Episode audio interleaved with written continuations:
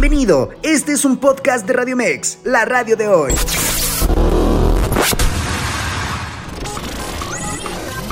Información asertiva con temas del día a día. Esto es Zona de Expertos. Escucha Zona de Expertos, área de educación con la profesora Abigail Yepes.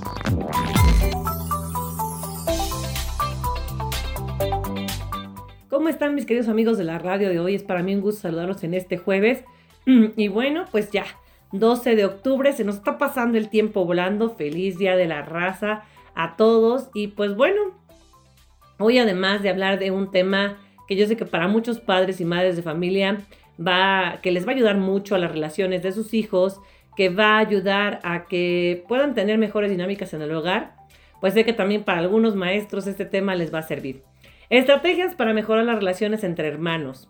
¿Quiénes de nosotros que tenemos hermanos durante la infancia, adolescencia, adultez, de repente tenemos unos buenos encontrones, no nos llevamos bien, somos muy diferentes, pensamos diferente y pues de repente para los papás es bastante complicado el hecho de poder tenernos en casa. Así es que no se despeguen de este programa. Vamos a platicar también consejos. Recuerden que en nuestro programa lo más importante es que ustedes se lleven un contenido de valor. Así es que recuerden, estamos en www.radiomex.com.mx, la radio de hoy, con Abigail Yepes en Zona de Expertos. Así es que arrancamos.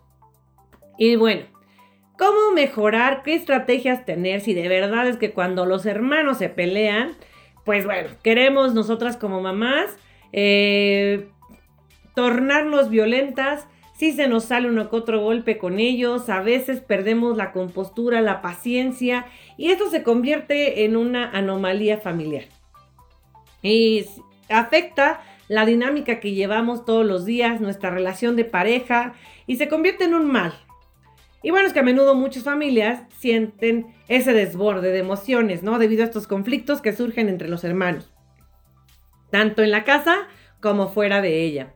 Y es que las familias pueden tener esa intervención de manera directa en el ámbito familiar, pero al final de cuentas esto también va a repercutir en otros entornos. Y si bien es que las discusiones son inevitables, puesto que discutir con alguien es sinónimo en muchas ocasiones de un desacuerdo o de que pues no podemos estar eh, siempre con las mismas ideas, eh, con toda la gente que está a nuestro alrededor, pues aunque es un tanto indeseable y aunque es un tanto imposible, pues debemos evitar esas discusiones y tenemos que enseñar con nuestros hijos con este ejemplo, ¿no? Cómo actuar ante una discusión y que decimos, ¿cómo le voy a enseñar a mi hijo a cómo actuar en una discusión? Si la verdad, seamos muy sinceros, pocos de nosotros nos controlamos, ¿no? Y bueno, en esta retrospección que les pido que hagamos, en esta parte de recordar qué es, qué hacemos cuando, cuando hay un conflicto entre hermanos, cuando hay un conflicto entre nuestros hijos, pues bueno, creo que mm, algo que nos debemos de preguntar es qué estoy dando, ¿no? Para que ellos tengan una buena relación, porque mucho depende de los padres de familia, el hecho de que los hijos aprendan a llevarse bien y a tener situaciones sí de descontento, pero que puedan sobrellevarlas y tolerarlas hasta el momento en que no se convierte en una pelea.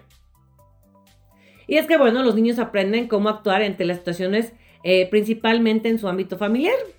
Y bueno, las respuestas ante un enfado, ante la alegría, la decepción, pues van a ser reflejo de lo que han observado a los papás o a las figuras que estén más cercanas.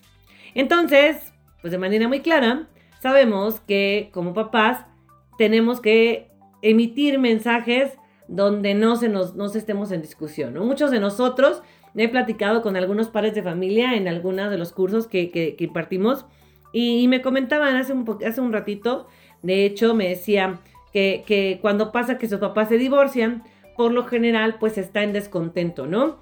Y, y cómo hacerle para que este descontento no afecte a los hijos, no se vea reflejado, puedan tener una buena imagen de los papás y sobre todo en las decisiones que tomar, ¿no? Y, el consejo que, me, gustaba, la situación que abordaba la familia, es enfrente de los hijos, aunque ya no viven juntos, pues eh, apoyarse en las decisiones, ¿no?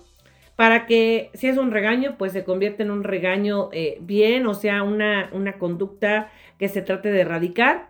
Y evidentemente no nada más sea como que por parte de uno y el otro no esté de acuerdo, porque a veces cometemos ese grave error de enfrente de nuestros hijos, pelear, discutir cosas de su infancia que la verdad no nos van a resultar nada bien. Y bueno, eh, como ellos van adquiriendo a través de, nuestro ejemplo estas, estas eh, actitudes, estas eh, herramientas, pues si observan que en casa el conflicto se puede hablar las cosas, pues ellos van a aprender a resolver las cosas hablando. Si ellos vislumbran una violencia, pues claramente lo van a hacer de manera violenta, ¿no? Con respuestas asertivas, si nosotros actuamos de manera asertiva y con actitud de tolerancia, ¿no? Porque pues este tipo de actitudes se van adquiriendo conforme van creciendo los hijos, ¿no? Y bueno, si en casa se respira esta ambiente de hostilidad, no existe un espacio de comunicación, solo hay violencia verbal, pues esto va a ser reproducido sí o sí por los hijos.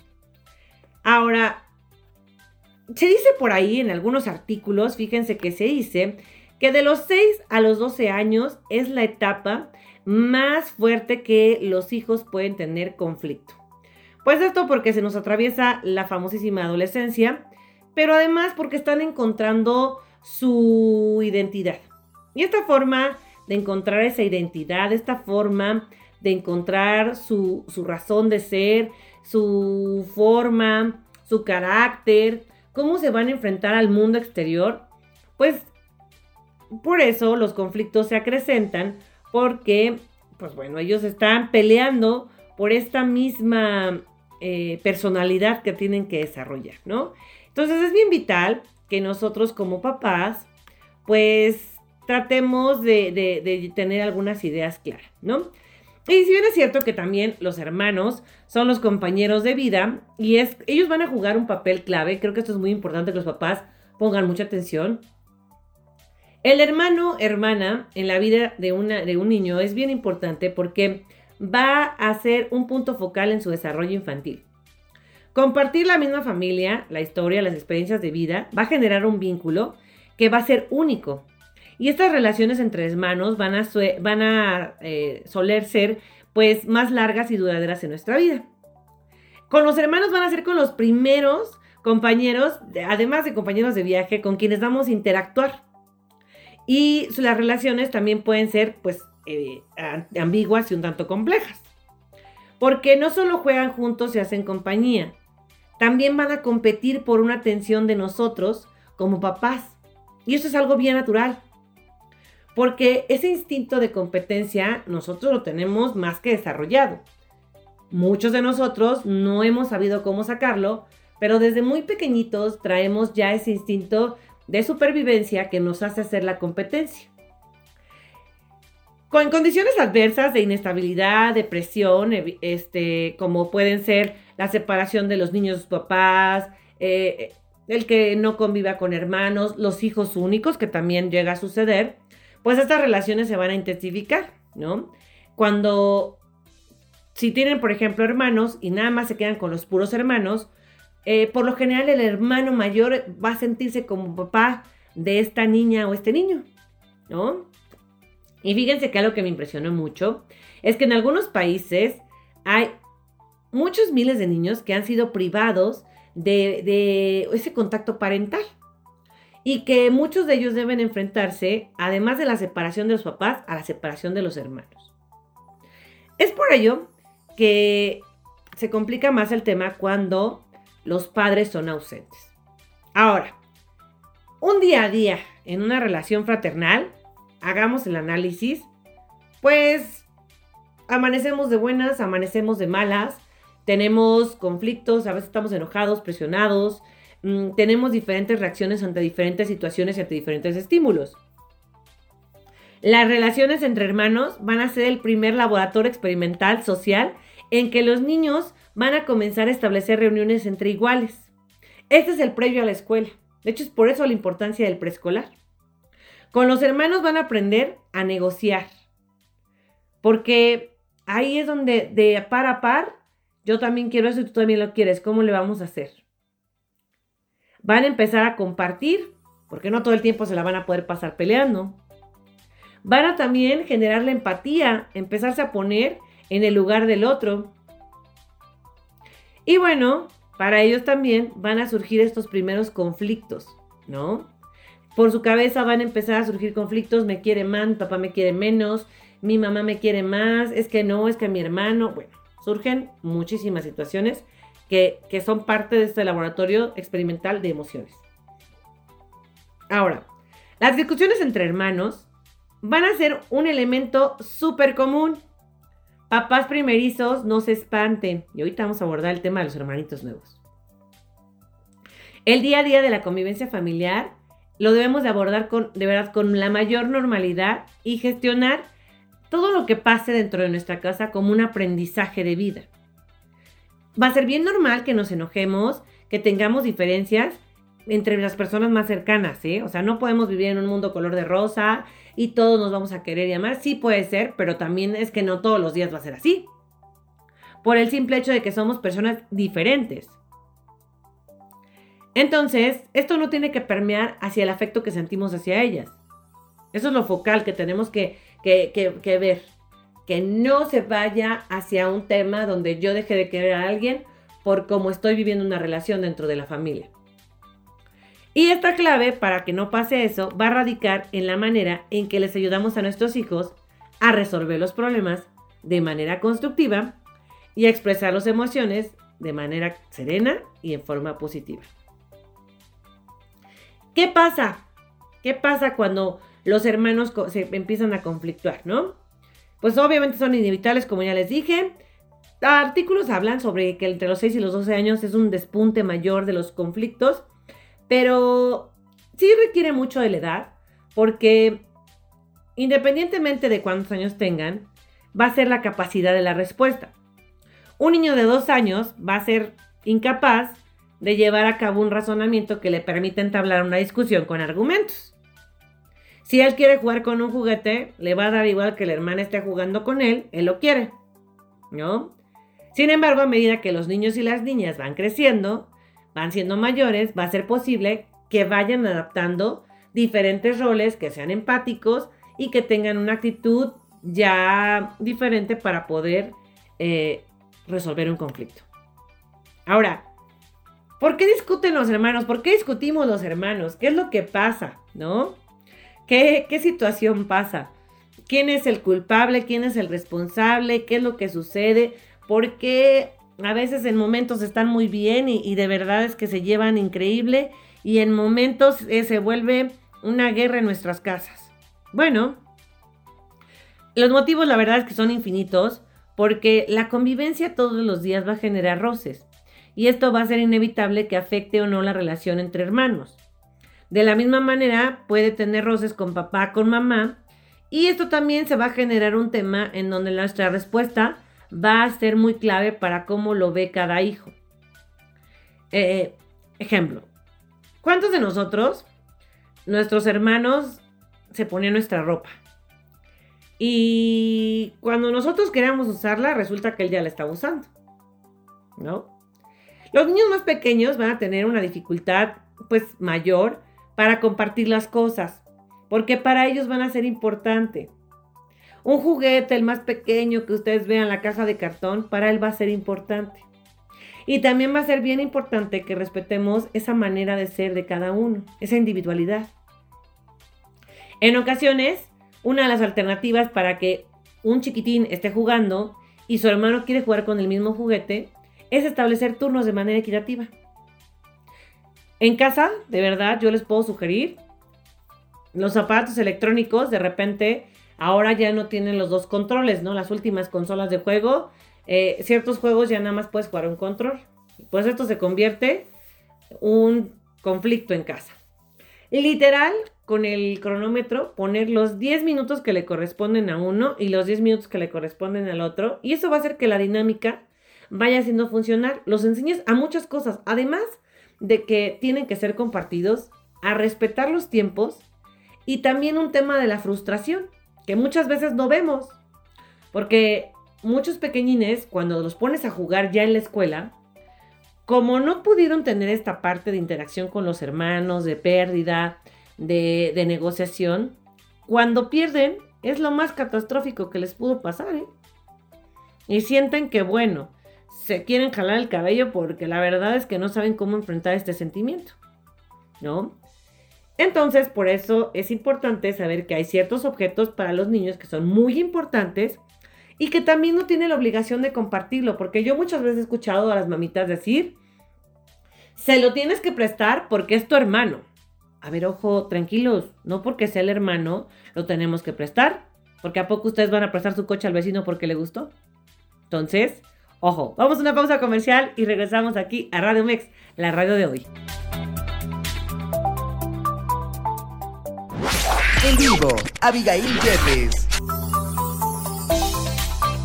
Y bueno, ya estamos aquí en Radio Mex, la radio de hoy de regreso. Y bueno, nos quedamos en este punto de interpretar y de saber que hay juguetes que son importantes para los, para los niños, que son eh, objetos que les dan un valor y que no tienen obligación de compartirlo, ¿no? Y que yo les decía, he escuchado muchas veces, hasta nuestras mamás hagan un recordatorio, nos decían, préstaselo porque es tu hermano, o préstaselo al niño porque el niño lo quiere y es un niño que no conocías, ¿no? Y era un niño al que tú a lo mejor no tenías el ánimo, las ganas de prestárselo, pero era como una obligación hacerlo. Y bueno, a ver, pongámonos en un punto de negociación. Imagínese usted que llega su vecino de toda la vida que lo conoce y le dice, ay, ¿qué crees? Me encantó tu coche. Me fascinó, me encantó. De verdad, es algo que no puedo imaginarlo en la vida. ¿Me lo prestas? Ojo, creo que muchos de nosotros la respuesta sería no. Porque aunque te diga que le fascina, que le gusta y que le encanta, no le tenemos confianza, no decimos no, para que lo quiere me lo va a robar. Pues lo mismo pasa con los niños. Lo mismo pasa con los hermanos. Y a veces los adultos exigimos muchas cosas que no hacemos como adultos. Ojo, vuelvo a repetirles el ejemplo claro. Ahora, ¿cuándo hay que poner foco rojo de estas discusiones como hermanos? Cuando esas discusiones entre hermanos son a causa de un signo de una necesidad de atención. Hay muchas casitas que de repente suceden que la única ocasión en la que los niños van a recibir atención por parte de sus familias es cuando los regañan por discutir con sus hermanos. Entonces, aunque obtengan regaño, el niño va a seguir llegando a cabo las discusiones porque esa es la manera en que recibe la atención. Es bien importante prestar atención a qué actitudes hacemos caso. En ocasiones vemos que alguno de los miembros de la familia amanece como peleado con la vida y no es adolescente, está un poquito antes de la adolescencia. Y amanece peleado con la vida. Y siempre es más fácil poner una etiqueta del gruñón, el enojón, el que amargado, el que no disfruta la vida, el menopáusico. Bueno, en México, de verdad que tenemos sin número de, pronombres para colocar una situación antes de averiguar qué es lo que sucede. Si nosotros observamos las discusiones, lo más seguro es que se van a seguir eh, eh, repitiendo, ¿no? Si nosotros nos abocamos y nos ponemos toda nuestra atención en que nuestros hijos discuten, seguramente se va a convertir en el pan de todos los días. Pero si nuestra atención la traspolamos a cuando los hermanos y las hermanas son amables, cariñosos entre ellos mismos, eh, vamos a lograr que estas situaciones se repitan con frecuencia. Y esto me recordó mucho esta famosa ley de la atracción, y que los mismos autores te lo dicen, ¿no? Robbie Sherman en el club de las 5 de la mañana te dice que tienes que ponerle energía y todos los autores de, la, psicología positiva te dicen que pongas tu energía en lo que quieres que realices. Si tú vas por la vida diciendo, me voy a accidentar, me voy a accidentar, seguro va a pasar. Entonces igual pasa con las relaciones humanas, igual pasa con los hijos. Si nosotros solamente estamos sumergidos en el tema de que discuten todo el día y tú estás estresada y te dicen, mamá, ¿qué quieres? ¿Qué quieres? Ya van a empezar a pelear. Porque díganme que eso pasa y pasa más seguido de lo que uno puede pensar. Nos pasa a todas, de verdad, nos pasa a todas. Y a todos con papás. Entonces, vamos a poner mayor importancia en aquellas actitudes y comportamientos que nos gustan, que nos hacen sentir bien, ¿no? En lugar de estar señalando eh, constantemente aquellos que no nos gustan, aquello que no nos agrada. Ustedes imagínense que todo el día se la pasen como en el trabajo, ¿no? Y que tu jefe te empieza a decir, incompetente, bueno para nada, no sirves, no me ayudas, no esto, no lo otro. Ahí tenemos ya un problema, ¿no? Ahora, hay ocasiones en que las discusiones entre hermanos llevan demasiado tiempo existiendo que cuando se requiere poner un remedio va a ser bien difícil porque ya es parte de la dinámica. Ya es algo común ya lo establecieron como un criterio para conseguir algo. Entonces, si observamos las discusiones, qué tanto son, cómo son, esto nos puede dar un signo de algo que no marcha bien dentro de la familia o fuera de la familia. En estos casos, pues es bien importante prestar atención, sobre todo si se trata de hermanos o hermanas que no discuten tampoco con frecuencia, porque también la falta de, de repente, saber, espérame tanto, qué está pasando. Pero llega un día en que las discusiones en casa son frecuentes, entonces hay que poner mucha atención si pasa y si no pasa. Con el afán de comprender qué está produciendo ese cambio, qué está pasando, qué pasa por sus cabecitas de los pequeños y de los adolescentes y de los grandes, ¿no? Es muy normal que tú como papá y como mamá te sientas iracundo, te sientas enfadado, te sientas muy mal cuando los hermanos tienen estas discusiones constantemente porque te estresan, que vayan en el carro peleando, que no se puedan poner de acuerdo para comer, que cualquier cosa pase la mosca y quieran discutir. Pero también es bien importante que como adulto reflexiones cómo actúan cuando se producen esos temas. Si tú, dice mi abuela, en lugar de meter paz sacas más, aguas. Es bien importante que no tomes partido siempre por el mismo de la familia. A veces, que era, eh, eh, lo comentaba un sacerdote, sabemos que un hijo le cuesta un trabajo más cosas que a uno que a otro. Que uno es más sensible, porque los papás tenemos esa bonita herramienta de conocer a los hijos, porque los tuvimos y porque evidentemente pues los tenemos y los observamos y vamos desarrollándonos junto con ellos y porque la mayoría de las veces se parecen a nosotros desarrollan muchas de las características de nosotros. Y a veces tú te identificas más con un hijo, ¿no? Y luego sucede que cuando hay una discusión, pues tú tomas partido por ese hijo porque lo sientes como el, rival más débil. O de repente pues no sabes ni cómo hacerle, ¿no? No sabes ni si, ni si reprenderlos a los dos, a qué hacer con ambos, ¿no? Entonces debes de tratar de ser muy objetivo en la medida de lo posible. Porque de lo contrario, uno de los hermanos siempre lo vamos a señalar. Y aquí vienen las etiquetas, que son nefastas y son feas. Eres conflictivo, eres quien genera los conflictos y eres la persona poco empática. Recuerda que estas palabras que le estás diciendo se graban en el subconsciente. Entonces, ¿Qué le estás diciendo? Y luego al otro lo pones como la víctima. Y estas actitudes de verdad van a provocar, además de un distanciamiento enorme entre hermanos, déjame comentarte que a lo largo de la vida así se van a ver. Y si a uno no lo tratan como la víctima, no se va a sentir bien. Y si al otro no se siente que es el gandalla, no se va a sentir bien.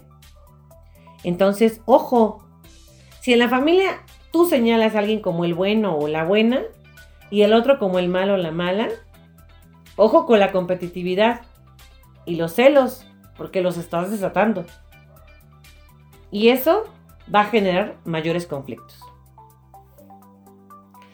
Y la palabra celos, cuando yo la escuché, cuando me puse a investigar este tema para poder practicar hoy con ustedes, dije, ¿celos entre hermanos? ¿Que no son los de pareja nada más? Cuando nos metemos en modo tóxico nosotras y de repente estamos ahí como que queriendo este, pelear con el marido. No. En la relación, evidentemente en cualquier relación, existen estas, estos celos. Existen estas partes donde eh, los hijos necesitan sentirse protegidos y querer una figura de apego. Porque justo en el núcleo familiar, se desarrolla la autoestima del niño y se ve reforzada. Entonces, si tú siempre haces los halagos a uno de los hermanos, ay, es que es el mejor porque tiene las mejores calificaciones. Es que no lo conocen, divino. No hace ruido, no tira nada. Ay, no, pero, ¿a qué? Ay, no. No, Dios mío. No, no, qué horror. Ay, no, sí, seguramente porque es el segundo. O porque fue niño, porque fue niño. Y tú así como de, órale, ¿no? Y si tuviera nada más uno, entonces a quién le echarán la culpa, ¿no? Del desorden en casa, de lo que sucede, de lo que pasa. Creo que debemos ser muy eh, equitativos cuando damos una, una, una, palabra de aliento, cuando damos un apapacho, cuando damos este halago, ¿no? Porque no es que los hermanos sean así celosos, compulsivos, enfermos, no. Sino que sí desarrollan la envidia porque sus papitos siempre estén más atentos hacia lo que a uno les pase. Y bueno, la realidad es que también a veces pensamos que, ay, es que mi hijo es bien fuerte, es bien resiliente, no necesita de mi apoyo. Él todo lo resuelve solito. ¿Estás seguro que no requiere tu apoyo? ¿Estás seguro que no necesita de ti? ¿Cómo lo sabes? ¿Cómo, cómo es que lo puedes detectar? ¿Ya se lo preguntaste? ¿Te sentaste a hablar con él y le dijiste, oye hijo, yo veo que desenvuelves tus tareas solo? Me gustaría saber si te, si te sientes cómodo con estas actividades o te gustaría que dentro de la familia la dinámica fuera de más apoyo hacia ti. ¿No? Porque no se los preguntamos, lo damos por hecho. Ay, no es que él puede solo. Mm, ¿Estás seguro? No porque una persona no hable quiere decir que no lo necesite. Por eso es que como papá tienes que esforzarte en señalar las cosas positivas de cada uno sin caer en las comparaciones. No hay dos hermanos iguales, los decían las abuelas, los hermanos son como los dedos de la mano, todos son diferentes. Y tienes que también esforzarte en conocer las cualidades de cada uno, sí o sí. Tienes que esforzarte en saber cómo están, en saber cómo, cómo les va, cuáles son sus fortalezas, cuáles son sus debilidades. Ah, exactamente, vas a hacer un FODA de tus hijos, sí. ¿Qué es un FODA? A ver las fortalezas, las, fortalezas, las oportunidades, em, donde no es tan bueno y los obstáculos. Entendiendo que van a existir diferencias entre ellos y que no deben dejar que estas diferencias deterioren la relación como hermanos. Y sobre todo que tú lo empieces.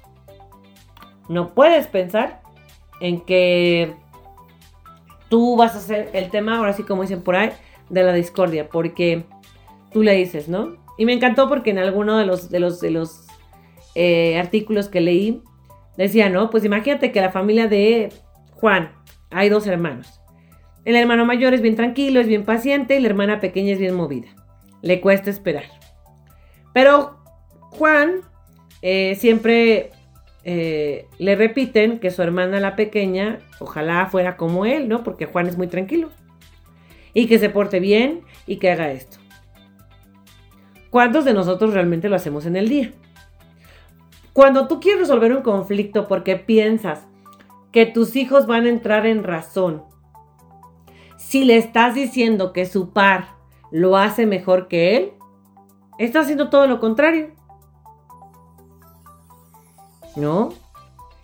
Esta hija menor, pues evidentemente se va a sentir eh, diferente, va a decir, ah, ok, entonces ustedes quieren que sea como mi hermano. Y mientras no sea como mi hermano, no me van a aceptar. Porque si yo soy diferente, no tengo espacio en esta familia. Entonces, cada uno es diferente, son independientes y deben ser tratados con el mismo respeto, cariño y no por querer poner orden, por querer implementar el hecho de que sea como una figura de respeto, siempre estés en esa constante comparación, ¿no? A veces esos reflejos del hermano modelo no nos sirven porque solamente generan un conflicto. Solamente generan una situación complicada. Ahora, ¿qué más ¿qué más pasa con este tema que no debo hacer? Y al final te voy a decir qué sí debes hacer.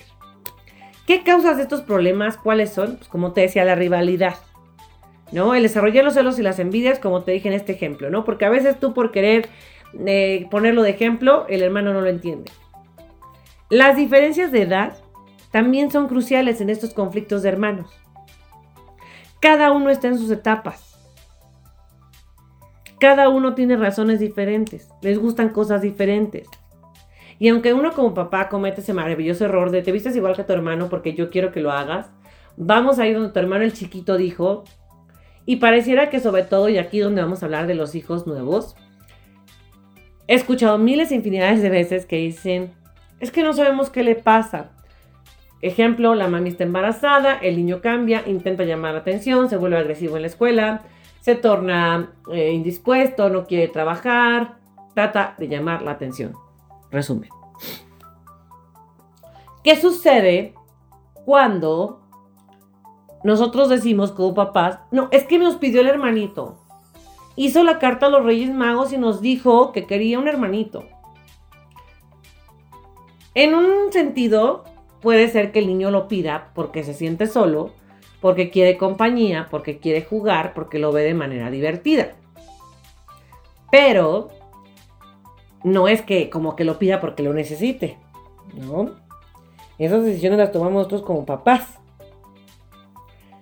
Ahora, como siempre nosotros damos atención a los chiquitos y a los bebés y a los, a los, a los, a los hermanitos, y es que tu hermanito, y ay, es que es el chiquito. No, no lo toques, porque cuando nos llega un bebé a la casa, híjole, la situación se vuelve bien imposible. Porque, ¿qué pasa? Los niños por naturaleza, mamá, papá, son toscos. No tienen esa medida de agarrar las cosas. Ellos los agarran como sus juguetes, sus cosas, sus situaciones, porque están conociendo el mundo apenas. Porque esa proximidad hacia los objetos no la tienen bien medida. Es parte de su desarrollo y claramente nos pasa que algunos de nosotros eh, hemos visto hasta memes de repente en redes sociales donde no sabemos si va a caber un colchón en un suru, porque esas dimensiones no las tenemos. De igual manera pasa cuando nosotros somos kinestésicos y queremos agarrar y pues tú piensas que es como el muñeco que andas trayendo y cargando y que lo puedes hacer. Pero ojo, aquí la clave está en dar explicaciones claras. ¿No? Entonces, cuando llega este hermanito, pues todos se afocan porque lo van a ver Tú ves que desfila la familia completa porque vienen a ver al hermanito nuevo. Pero ojo, ahí viene otra personita. Y si nos olvidamos, porque entre que estás cansado, porque estás amamantando, estás creando, te levantas cada tres horas en darle de comer, la paciencia, el respeto, el cariño se te olvida.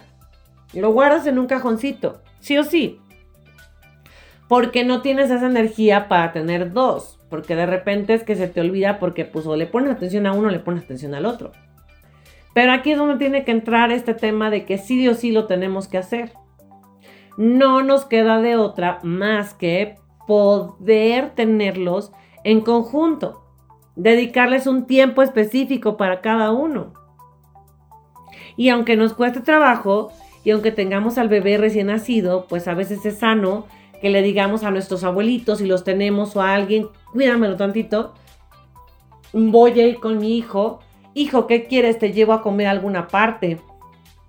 Vamos al parque hacer una actividad en conjunto. Para que esto no se convierta en una problemática. Seamos pacientes, lo va a querer agarrar de manera tosquita. Hay que enseñarle, ser muy claros. Tócale solo su cabeza, la manita. No, no lo puedes jugar como un muñeco porque pues él es frágil. Pero tampoco decirle, no te le puedes acercar, ¿eh? Porque yo he visto familias en las que sí cometemos ese error y vieran que se desarrolla sí o sí un tema de rencor, envidia y bueno, Abel y Caín se, este, se, ven, se quedan cortos en la historia. Entonces, hay que tener muy claro este tema.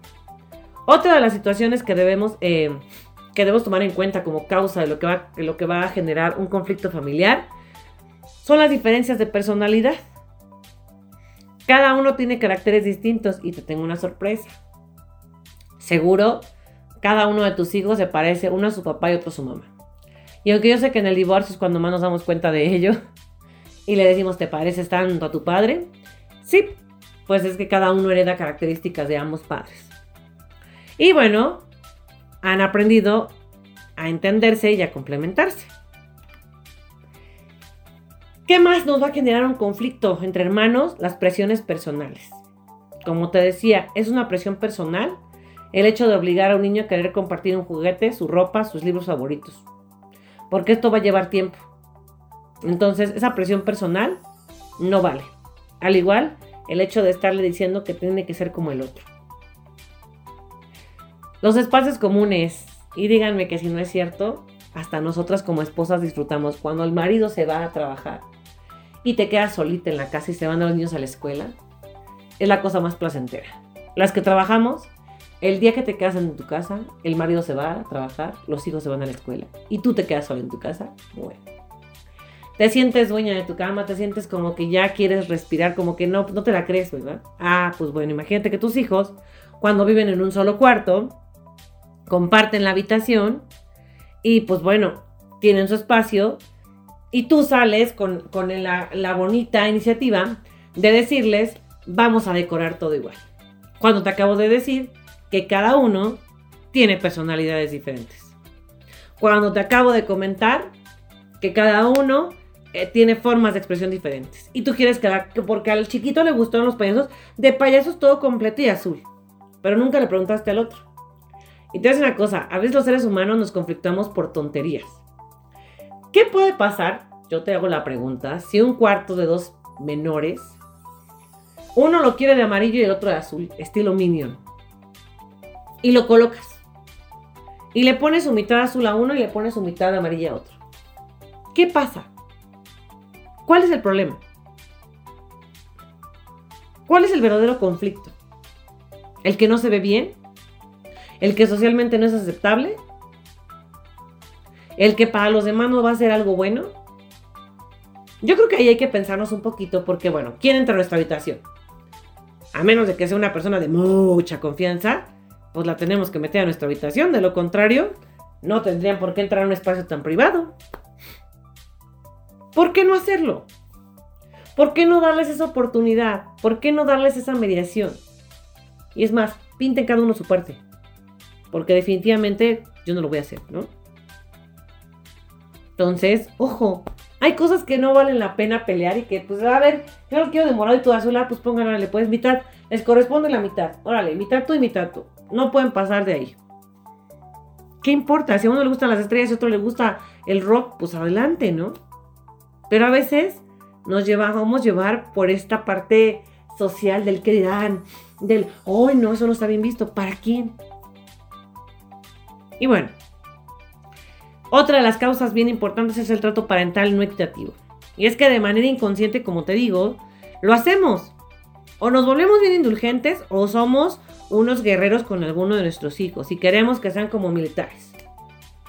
Entonces, ¿qué sí tenemos que hacer? Encontrar este equilibrio. Encontrar este equilibrio, porque si no encontramos este equilibrio,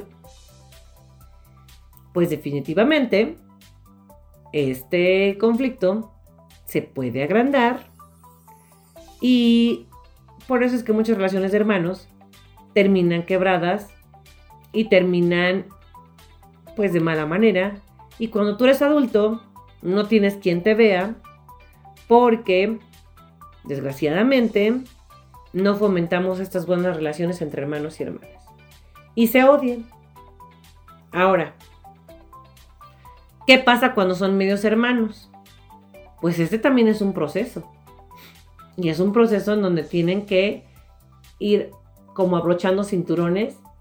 No podemos meter de lleno esta relación porque si cuando son dos del mismo tipo sanguíneo, con crianza semejante, similar, hay diferencias, cuanto más si viven en dos hogares diferentes, dos tipos de crianza, dos visiones diferentes, tenemos que hacer alianzas para que se puedan conocer y no obligar a los hijos a que Ah, ok, porque pasa mucho en las familias modernas. Los tuyos, los míos y los nuestros, perfecto. Pero es un proceso de adaptación, porque no es su mamá, no es un referencial, es una persona ajena, no es su papá, es una persona ajena. Y tenemos que ser muy claros en las reglas y en cómo vamos amalgamando esta, esta relación. Porque si nosotros no hacemos los amarres necesarios, si entre hermanos hay discusiones, pues aquí va a haber un odio porque van a sentir que les quitaron a su figura porque se fue por la nueva familia. Y por eso, ojo, no lo fomentemos en casa. Pero vamos a una pausa comercial y regresamos aquí a Radio Mex, la radio de hoy, por favor. En vivo, Abigail Jeffes. Y estamos de regreso aquí en Radio Mex, la radio de hoy. El tiempo en el aire se me va volando, de verdad. Se me va increíblemente volando y qué gusto estar con ustedes. Recuerden que pueden escuchar nuestro programa. Si ustedes no lo escucharon desde el inicio, pueden ir a, triple, eh, pueden ir a www.radiomex.com.mx. Ahí nos sintonizan toda nuestra barra de zona de expertos. Toda la semana tenemos grandes temas con grandes invitados y también con grandes expertos. Y pueden escuchar nuestros podcasts en iHeartRadio, Spotify y iTunes para que no se pierdan ni un pedacito de nuestros programas, lo puedan reproducir, compartir con la comadre, el compadre, la hermana, el hermano, con quien ustedes quieran. Y nos regalan un like en nuestras redes sociales. Estamos en Facebook, Twitter e Instagram como Radio Mex. Y estamos en eh, también en Spotify, Radio Mex, son expertos, le buscan. Y bueno, ahí nos va a aparecer.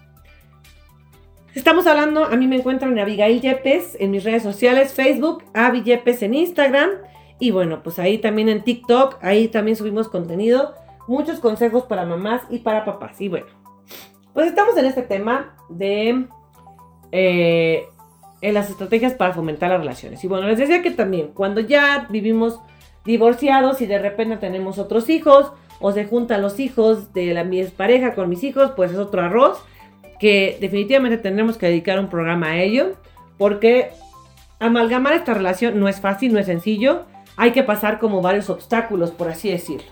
Y tenemos que ser muy claros y muy enfáticos para que esta relación no se contamine. Porque si estamos hablando de que las relaciones de hermanos suelen ser complejas, imagínense cuando venimos de hogares diferentes o construimos, reconstruimos un hogar.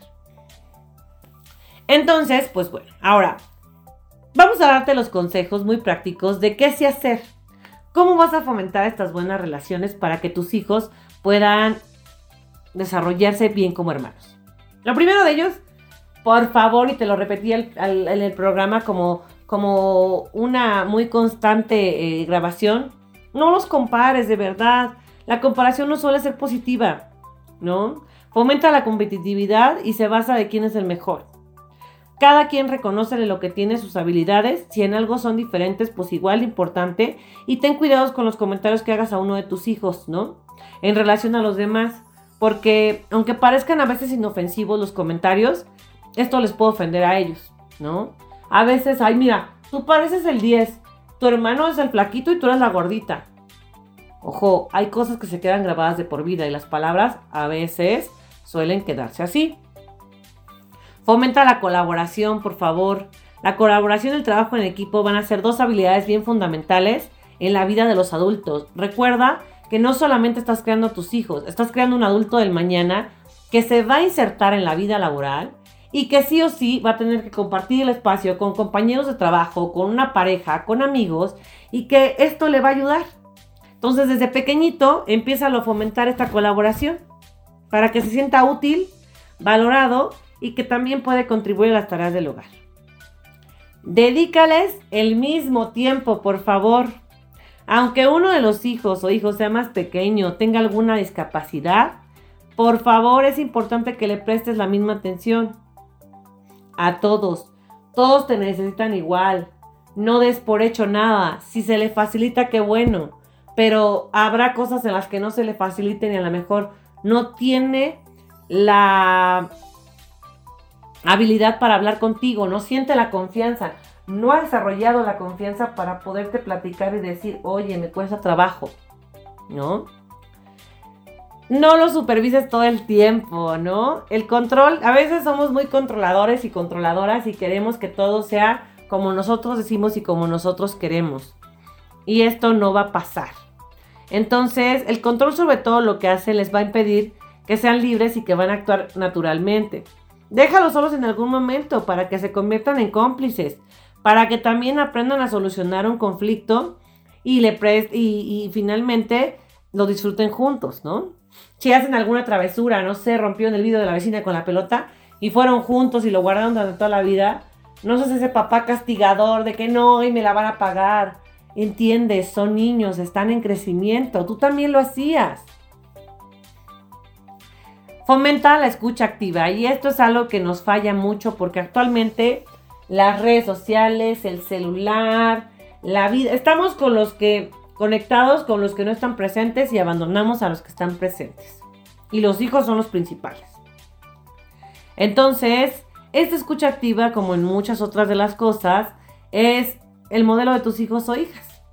No les interrumpas cuando hables, déjalos hablar. Si no respetas si no respetas su opinión, evidentemente es lo que van a aprender.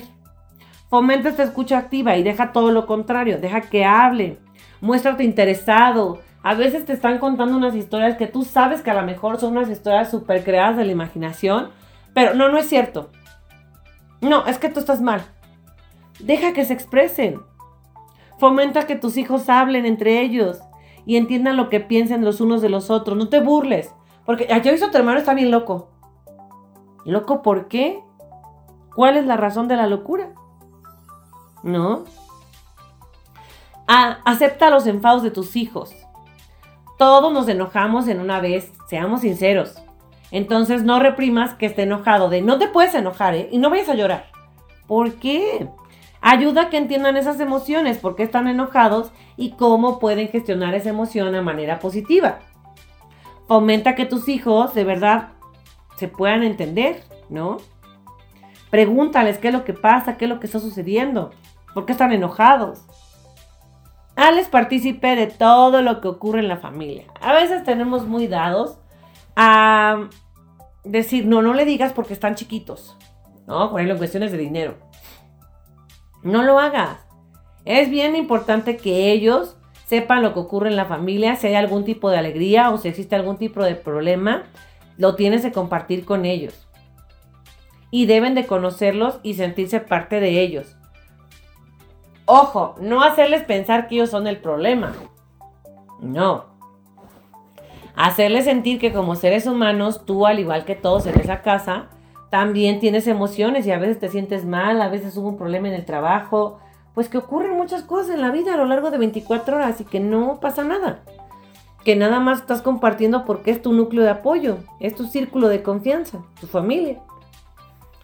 Fomenta el juego en familia. Hoy, como les digo, con las redes sociales, pues ya no hacemos nada en familia, ¿no? Ya no, los celulares nos tienen tan absorbidos que de repente estos juegos como el basta, un dominó, eh, algo que podamos compartir, hacer cosas entre familia, disfrutar, ya no lo hacemos. Recupéralo. Es importante que los niños aprendan y colaboren, pero también se diviertan, ¿no? Entonces, una pelota, las cartas, salir a caminar al jardín, pasear al perro, pobre perro, luego de repente lo compramos y jamás en la vida ha conocido la calle porque nunca tenemos tiempo, porque nunca nos organizamos. Hazlo con tus hijos, ¿no? Y otro de los puntos que van a ser bien importantes para las relaciones, establecer normas de convivencia. Las normas de convivencia en casa te van a ayudar a evitar conflictos. Establece buenas relaciones. Elabórate un listado, así te lo digo, que esté visible para todos en la casa, donde, por ejemplo, siempre ponlo en tiempo presente. La regla de la casa es, saludo siempre al llegar. Ayudo a las tareas del hogar. Recojo mis juguetes. Hago mis deberes. Respeto a mis padres. Comparto los juguetes con mis hermanos pido las cosas por favor y siempre doy gracias. Si tú lo pones, eso es una imagen que está constantemente repitiéndose en el cerebro y se va a generar un hábito. Y bueno, otra de las más importantes, pues ten paciencia. No olvides que son niños y que necesitan mucha paciencia para lograr una buena relación entre ellos. Y que tiempo al tiempo, con el tiempo te vas a dar cuenta que se van a convertir en adultos que se apoyan, que se respetan y que se quieren. Y yo creo que como padre esa es la misión más importante, el que si tú ya no estás por algún motivo razón en la vida, porque así es, bueno, sepas que tu hijo se va a quedar apoyado o que van a desarrollar lazos de apoyo entre hermanos. Y eso es lo verdaderamente fundamental. El que se vean, el que se puedan ayudar, el que formen parte de, esa, de ese círculo de apoyo, de confianza, esa red de apoyo que a veces nos hace falta y que a veces necesitamos en la vida, más ante todos los conflictos que vemos actualmente que pasa. Por eso hay que evitar ese tipo de guerras, porque las guerras se pisan desde casa, con cosas muy sencillas. Hay que evitarlas. Hay que evitar ese tema. Hay que fomentar desde el amor, el respeto, la confianza y la solidaridad las relaciones de paz. No te desesperes. Ser papá, nadie nos enseñó. Te veo la próxima semana aquí en Radio Mex, la radio de hoy. Recuerda www.radiomex.com.mx, la radio de hoy.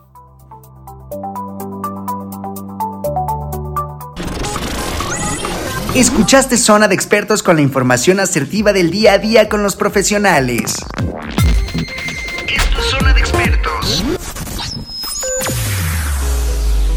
Escúchanos las 24 horas del día, los 365 días del año por www.radiomex.com.mx. Gracias por acompañarnos. Esto fue un podcast de Radio Mex, la radio de hoy.